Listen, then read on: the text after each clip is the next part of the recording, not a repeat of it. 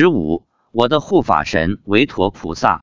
发表日期：二零一零年九月四日。经典上告诉我们，受持三规有三十六位护法神，受持五戒，每条戒有五位护戒神，五戒全受了，你就有二十五位护戒神，三十六位护法神日夜保护你。可是如果你受的三规五戒不是真的，你完全没有做到，是挂名的，那还有没有这些护法神、护戒神保佑你？这我想不用我回答，你们自己知道。护法神走了，所以才有冤亲债主、灵鬼附身。灵鬼附身的很多，在中国、外国我们都看的很多。如果有护法神，这些冤亲债主不敢上身。学佛答问，净空法师答香港参学同修之一零八共一集。而实在讲，修行人要真修才有护法神，没有真修，假的，没有护法神，也有护持的。什么人护持你？妖魔鬼怪。妖魔鬼怪当你的护法神，尽叫你干坏事，所以你自己心正，你才有正神护持；心邪就有邪魔护持你，反正都有。净空法师开始答香港参学同修之时期，二零零五年九月三十日。从净空法师的上述开始可以看出，只有严守戒律，只有真修，才会有护法神来护持你。因为前文观音菩萨慈悲助信众渡海朝圣一文所述的原因，我与大悲咒结上了缘。与观世音菩萨结上了缘，从二零零八年三月底开始持诵大悲咒，从二零零八年八月下旬开始，每天持诵不少于一百零八遍，至今已有两年多，从未间断。不知从哪一天开始，我早饭开始要求自己吃素，现在又在尽量减少肉食的食用。二零一零年一月，我和妻子一起登山，在上山过程中，我突然想起书上以及高僧大德开示中提到过护法神，便问妻子。我头上有没有护法神？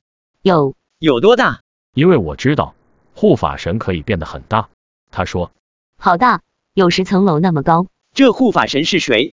是维陀菩萨。你怎么知道这个护法神是维陀菩萨？我问了护法神是谁，是他自己说是维陀菩萨。我又问，是因为我学佛认真才来的吗？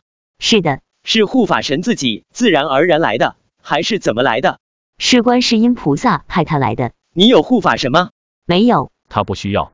观世音菩萨随时在关注着他。在这以前，你看到过我头上有护法神吗？没注意，今天是第一次看到。后来我又经常向妻子打听护法神的事情。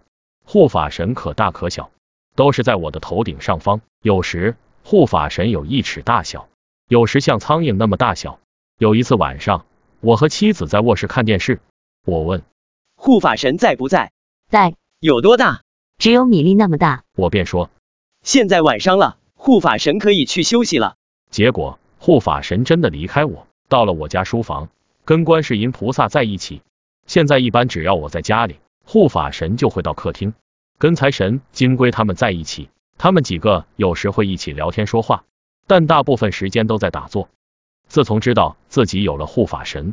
我学佛修持的信心更加坚定，日常生活工作中也会更加注意，努力做到不做不如法的事，不说不如法的话。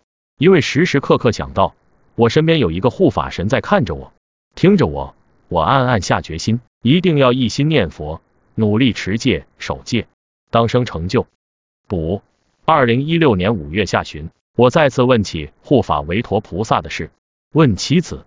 维陀菩萨是什么时候来给我做护法的？